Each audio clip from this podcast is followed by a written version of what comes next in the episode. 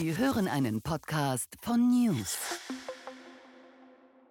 Herzlich willkommen bei Achtung Reichelt. Reichelt beantwortet Fragen an Reichelt. Ein Jahr und drei Monate haben wir das nicht mehr gemacht. Viel, viel, viel zu lange. Deswegen sind es so viele Fragen.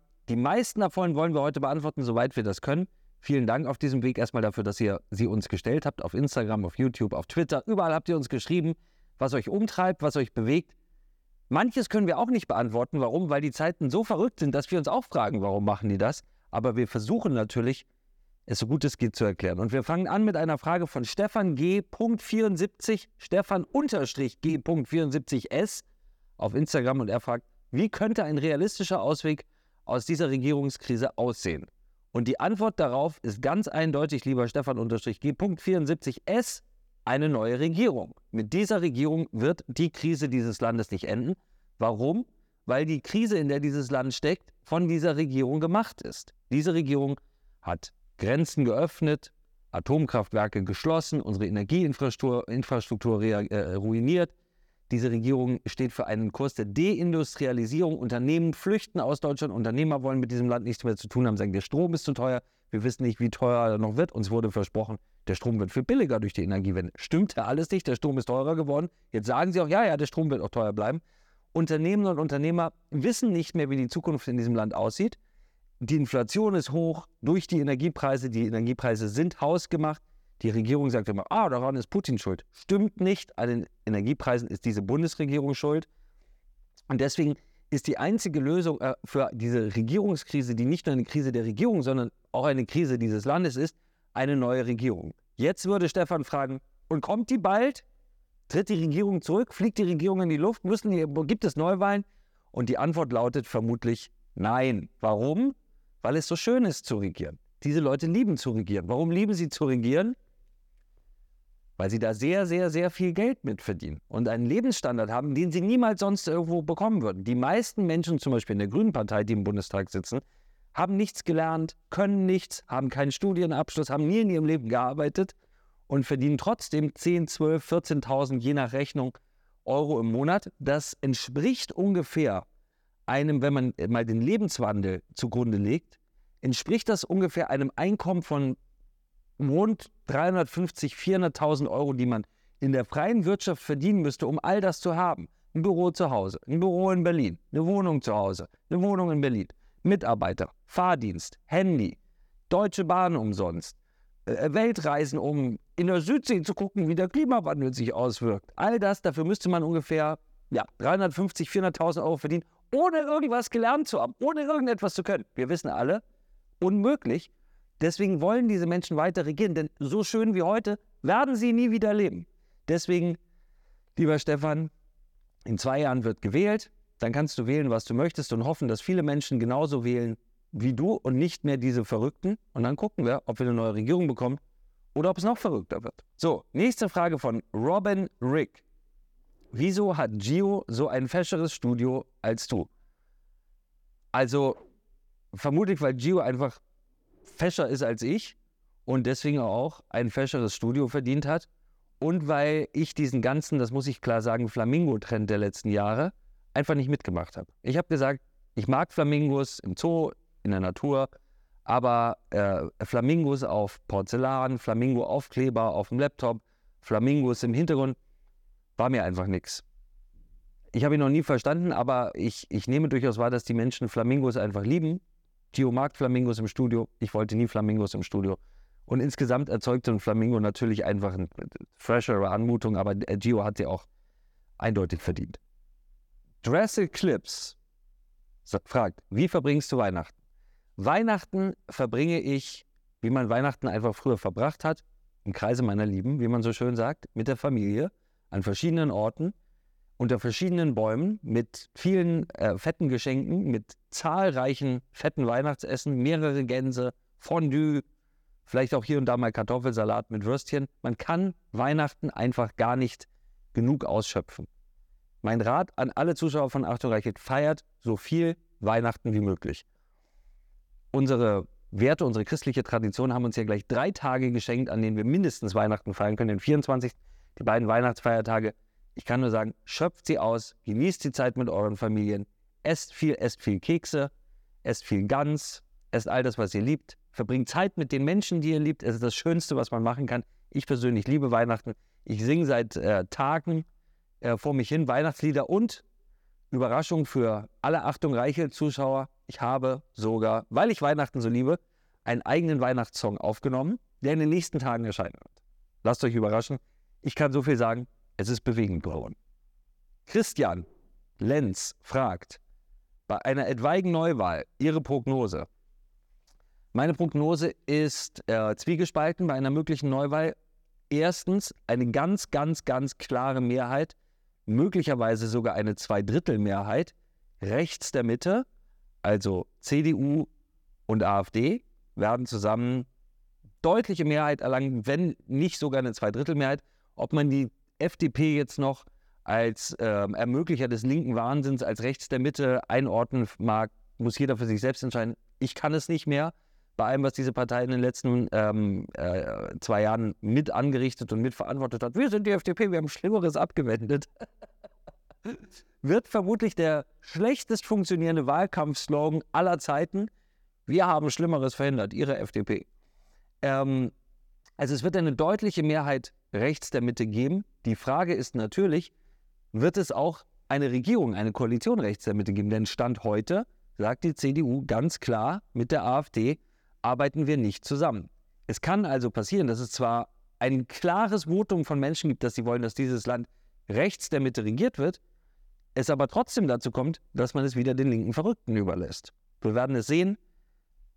Es sind auf jeden Fall spannende Zeiten. Stefan, also tatsächlich SCH Stefan, fragt, glauben Sie, dass eine Koalition zwischen CDU und AfD möglich wäre nach der Wahl? Um ehrlich zu sein, glaube ich es Stand heute nicht, nicht nach der nächsten Bundestagswahl.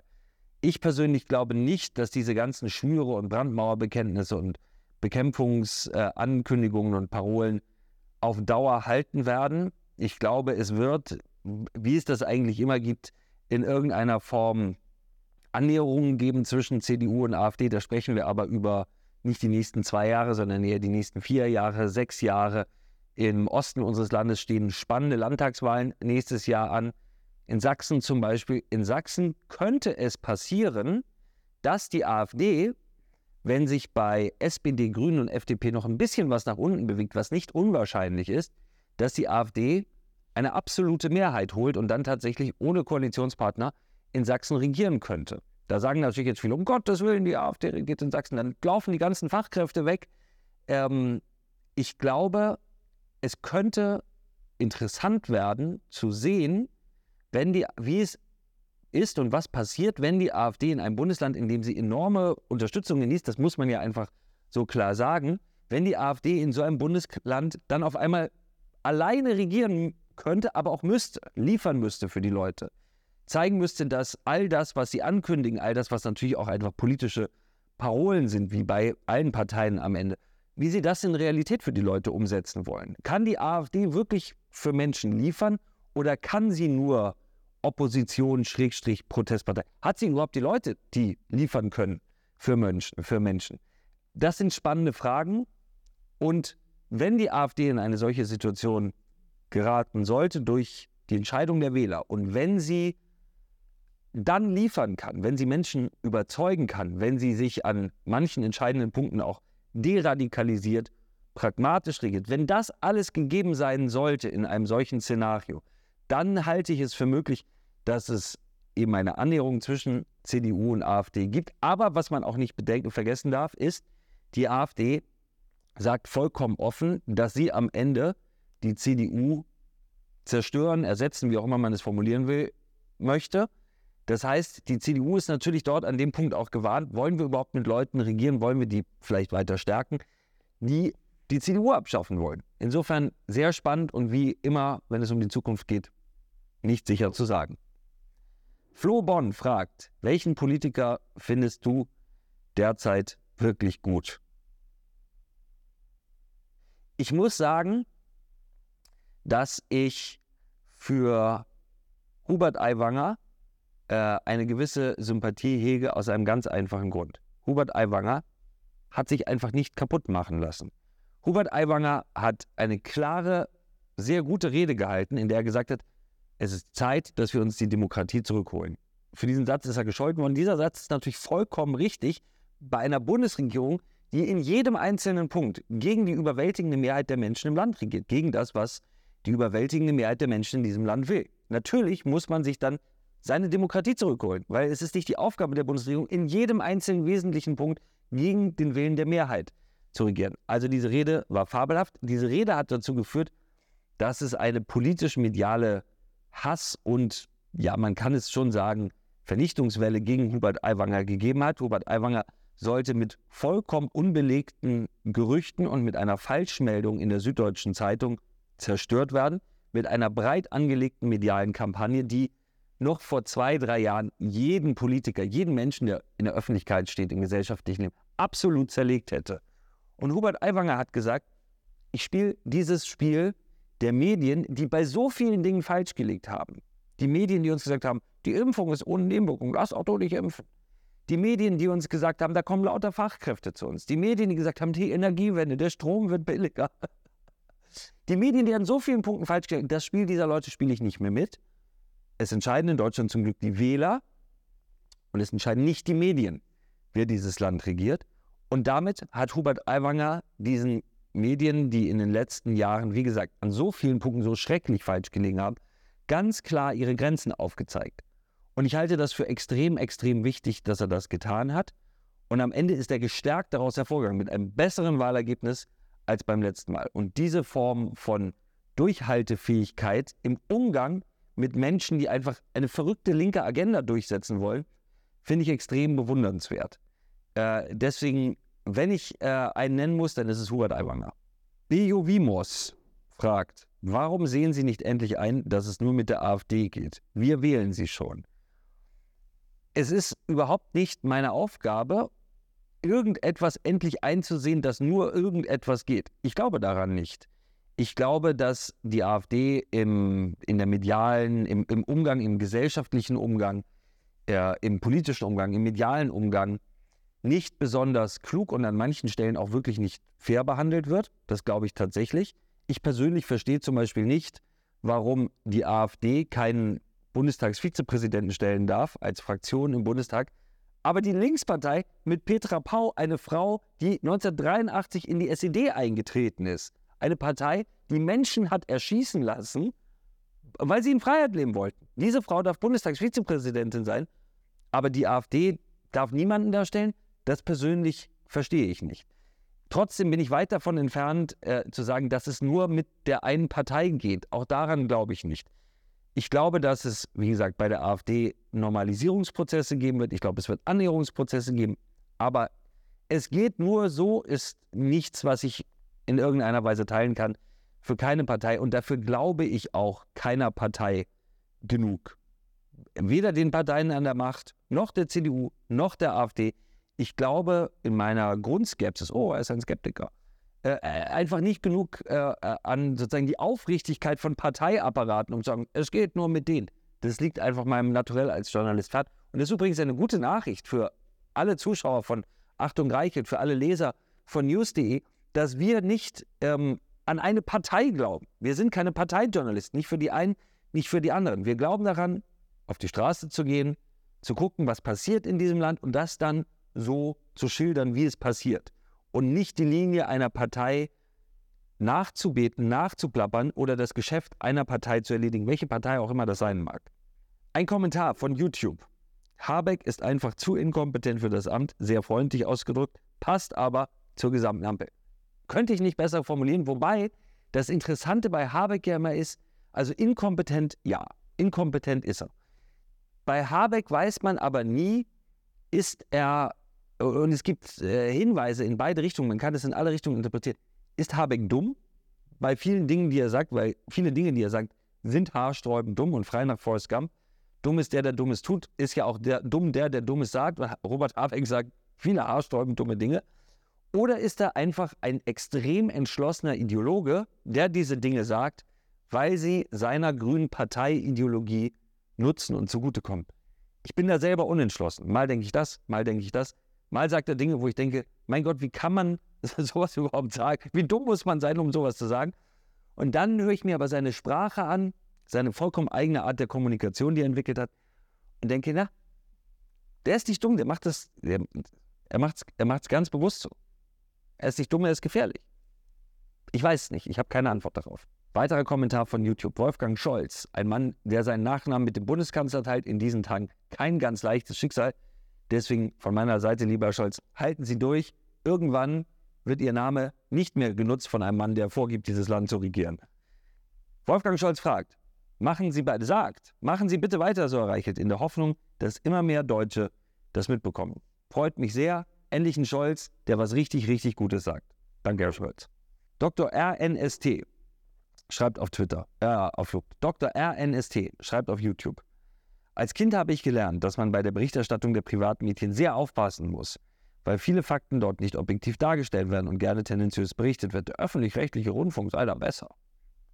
Als denkender Mensch bekommt man mittlerweile den Eindruck, dass es heutzutage eher umgekehrt ist. Natürlich ist es umgekehrt. Natürlich ist es umgekehrt. Die öffentlich-rechtlichen Medien mit ihren 9 Milliarden Euro Zwangsgebühren, die wir jedes Jahr bezahlen müssen, 9 Milliarden Euro, das ist so viel, nur um es mal zu veranschaulichen, zu verbildlichen, das ist so viel, als müsste jeder Mensch, der auf dieser Erde lebt, jedes Jahr 1 Euro für Louis Klamroth bezahlen. Und natürlich sind diese Leute Teil einer politischen Bewegung. Die öffentlich-rechtlichen Medien sehen sich als Teil der linksgrünen Bewegung und sie machen daraus überhaupt gar keine Nähe. Sie geben es bei Umfragen zu. Sie verdeutlichen es nicht nur in den Kommentaren, da ist es ja noch legitim, wenn es als Kommentar gekennzeichnet ist. Sie machen es vor allem deutlich in ihrer Berichterstattung. Sie haben uns in den letzten Jahren, Jahrzehnten, in den letzten anderthalb Jahrzehnten Dinge verkauft, die schlichtweg nicht existiert haben. Masseneinwanderung von Fachkräften, der Segen der Energiewende, all diese Dinge waren reine linksgrüne Agenda und sie haben nicht existiert. Es sind keine Fachkräfte eingewandert. Darüber ist aber jahrelang berichtet worden. Es hat keine Energiewende gegeben. Es hat ein Energiedebakel gegeben. Es gibt Energieknappheit inzwischen. Trotzdem sind uns all diese Dinge erzählt worden. Die öffentlich-rechtlichen Medien sehen sich einfach nicht als Kritiker der Macht, sondern die sehen sich seit der letzten Bundestagswahl als Wahlsieger, die jetzt die Aufgabe haben, am Ende mit Propaganda eine linksgrüne Agenda für dieses Land, die dieses Land umbauen soll. Davon sind diese Leute überzeugt. Sie glauben, dass eine kleine politisch-mediale Elite in Berlin, Habeck, das AD Hauptstadtstudio, Olaf Scholz und ihre ganzen Getreuen, die Aufgabe haben, dieses Land umzubauen, unser Leben umzubauen, um zu entscheiden, wie wir in Zukunft leben sollen, was in unserem Heizungskeller stattfindet, was auf unserem Teller liegt, wie wir reisen sollen. Sie wollen jedes Detail unseres Landes umbauen und regulieren. Davon sind diese Leute überzeugt. Und wir müssen es ermöglichen mit 9 Milliarden Euro und wissen nicht mal mehr, wie, wie könnte man dieses System überhaupt abschaffen. Das Irre am öffentlich-rechtlichen System ist, in einer Demokratie weiß niemand mehr, wie man dieses System überhaupt abschaffen kann. Obwohl die Mehrheit dieses System so nicht mehr haben will. Absolut irre und hat leider inzwischen auf die privaten Medien ganz massiv mit abgefärbt, die sozusagen auch auf der richtigen Seite stehen, Teil der Guten sein wollen. Natürlich sind wir auch für den 1,5 Grad Pfad oder äh, alles, was man heutzutage behaupten muss. Ähm, da merkt man ganz, ganz stark, dass auf einmal Pro 7 äh, äh, Optenhöfel und Zerwakis irgendwelche linken Propagandashows macht, die ja keiner sehen will. Das ist ja das Irre. Niemand will dieses Zeug sehen. Sie machen es trotzdem, einfach weil sie auf der richtigen Seite marschieren wollen. Das ist das Kennzeichen von aufsteigender Ideologie. Immer. Wann wirst du dich endlich politisch engagieren? Schreibt Jümo83. es wäre so verlockend. Es wäre wirklich so verlockend. Und ich glaube auch tatsächlich, dass, ähm, wenn ich mir das Feedback auf Achtung Reichelt angucke, wenn ich mir die enormen Zuschauerzahlen anschaue, die wir im letzten Jahr erreicht haben, bis zu drei Millionen Menschen im Monat allein auf YouTube, auf allen anderen. Es sind Millionen Menschen, die, und dafür bin ich unendlich dankbar, und ich freue mich, das machen zu dürfen in Achtung Reichelt und dem, was wir sehen, was wir erkennen, was wir berichten die darin tatsächlich etwas, äh, etwas Befreiendes finden, die darin das Gefühl haben, okay, ich bin nicht alleine in der Medienlandschaft. Da sind Leute, die geben sich Mühe zu erkennen, was ist. Die plappern nicht nach, die sagen nicht, was die Mächtigen wollen, dass sie sagen.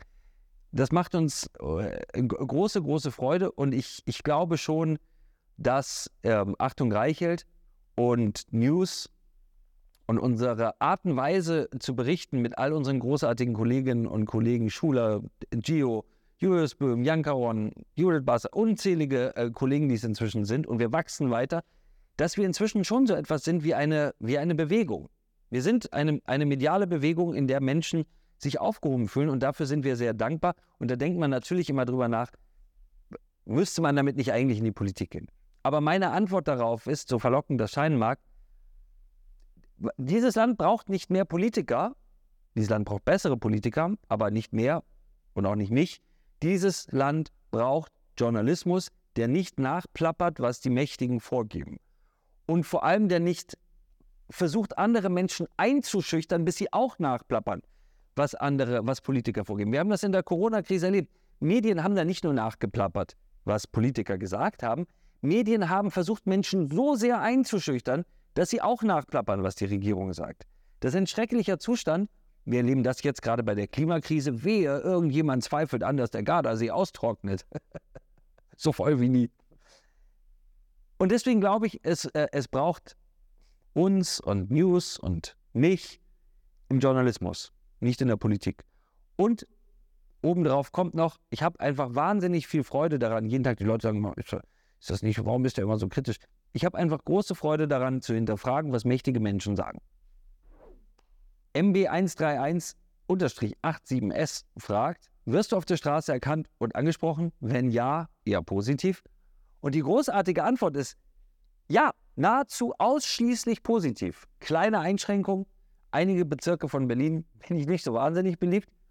Aber das ist eine Erfahrung, die ich die letzten zehn Jahre nicht machen durfte und das tatsächlich genieße deswegen, wo immer ich hingehe, wo immer ich hinfahre, wo immer ich hinfliege, ich fliege sogar im Inland, weil die Bahn einfach nicht kommt, wo immer, wo immer ich auf der Straße bin, sprechen mich Menschen an, großartige Menschen, fleißige Menschen, Menschen mit Familie, Menschen, die im Alltag stehen, die im Leben stehen, die sehr sehen, was in unserem Land passiert. Wenn ich am Flughafen bin, ruft einer äh, äh, im, im, Duty-Free-Laden, Reichelt, wenn Sie jetzt wegfliegen, gibt es diese Woche keine Achtung, Reichelt? Dann sage ich, nein, diese Woche leider nicht, aber Montag bin ich wieder für Sie da. Überall werde werd ich angesprochen, werde ich erkannt. Die Leute sagen immer, machen Sie weiter. Ein Satz, der mich freut, der mich ehrt, der mir aber auch Sorgen macht, weil er ja bedeutet, Menschen haben tatsächlich Sorge davor, dass wir irgendwie gecancelt werden könnten, eingeschüchtert werden könnten, kaputt gemacht werden könnten. Und ganz viele Leute, muss man sagen, das links grüne politisch-mediale Spektrum in Berlin versucht natürlich genau das. Oh, die sind rechts und Rechtspopulisten und am nah an der Verschwörungserzählungen. Dieser ganze Schwachsinn. Niemand glaubt es mehr, das ist die gute Nachricht. Niemand glaubt mehr diese, diese Einschüchterungsparolen und Rhetorik. Man wird uns nicht einschüchtern. Wir sind jeden Tag gut gelaunt. Wir machen jeden Tag gerne, was wir machen. Wir sind jeden Tag froh, diese Art von Journalismus machen zu können, machen zu dürfen. Dennoch besorgniserregend, dass so viele Menschen inzwischen Angst davor haben, dass man Leute wie uns einfach nur, weil wir eine Meinung sagen, die im linksgrünen Spektrum nicht erwünscht ist, dass man uns in irgendeiner Weise canceln könnte. Das ist tatsächlich die Wahrnehmung in diesem Land geworden. Das ist traurig, aber insgesamt äh, muss ich wirklich sagen, freue ich mich da, äh, freue ich mich jeden Tag daran, auf der Straße von normalen, hart arbeitenden Menschen erkannt und ermutigt und ermuntert zu werden. Und deswegen unser Versprechen, weiter geht's. Wie schaffen Sie es, positiv zu bleiben, trotz der ganzen oftmals Hass bzw. Kritik? Man muss das, was wir machen, so bitter es äh, teilweise ist und so wütend es einen machen kann, machen, ohne wütend zu werden. Ähm, man darf sich nicht einschüchtern lassen, man darf es sich nicht zu Herz nehmen. Man muss es mit Humor machen, man muss es gut gelaunt machen. Ähm, man muss Kraft finden in seinen Freunden, in seiner Familie. Äh, ich betrachte das, was ich mache, und das ist ja teilweise Meinungsjournalismus, ich nenne es immer Lachen über Linke. Das ist das Tolle an Linken, sie machen ganz viel irres Zeug, aber sie geben einem auch ganz viel Anlass, herzhaft zu lachen. Sie machen so verrückte Sachen, dass wenn man die Fähigkeit hat, das mit Humor zu sehen, man auch sehr, sehr, sehr viel zu lachen hat. Sie kommen auf die absurdesten Wortschöpfungen. Sie kommen auf die absurdesten Ideen. Natürlich ist es für Deutschland gefährlich, wenn man versucht, ein Stahlwerk mit einer Windmühle zu betreiben. Aber es ist auch skurril. Und ähm, ich habe dankenswerterweise äh, die Fähigkeit in die Wiege gelegt bekommen, über solche Dinge zu lachen. sie zu durchdringen, sie ernst zu nehmen, darüber zu berichten. Ich glaube auch furchtlos darüber zu berichten, aber sie auch mit Humor zu nehmen. Das, was wir mit unserer Bundesregierung seit zwei Jahren erleben, was wir bei den politischen Zuständen in diesem Land schon länger erleben, ist einfach Realsatire. Und es gibt nichts Wichtigeres, als sich die Fähigkeit zu bewahren, einerseits zu arbeiten und für seine Familie zu sorgen und andererseits über diese Leute, die ganz offenkundig nicht dazu beitragen, dass unser Leben besser äh, wird, sondern mit ihren verrückten Ideen es eher schwieriger machen, über diese Leute zu lachen. Man kann lachen über Robert Habeck. Uns haben in den letzten Tagen auf YouTube, auf Instagram, auf Twitter tatsächlich tausende Fragen erreicht, die wir natürlich nicht alle hier beantworten konnten. Deswegen, wenn ich eure, wenn ich Ihre Frage nicht ausgewählt und beantwortet habe, dann tut mir das von Herzen leid. Wir machen dieses Format weiter und versprochen, es dauert nicht wieder ein Jahr und drei Monate, sondern wir melden uns bald zurück und beantworten noch mehr Fragen, denn jeder Mensch hat das Recht, Fragen zu stellen. Ein Podcast von News.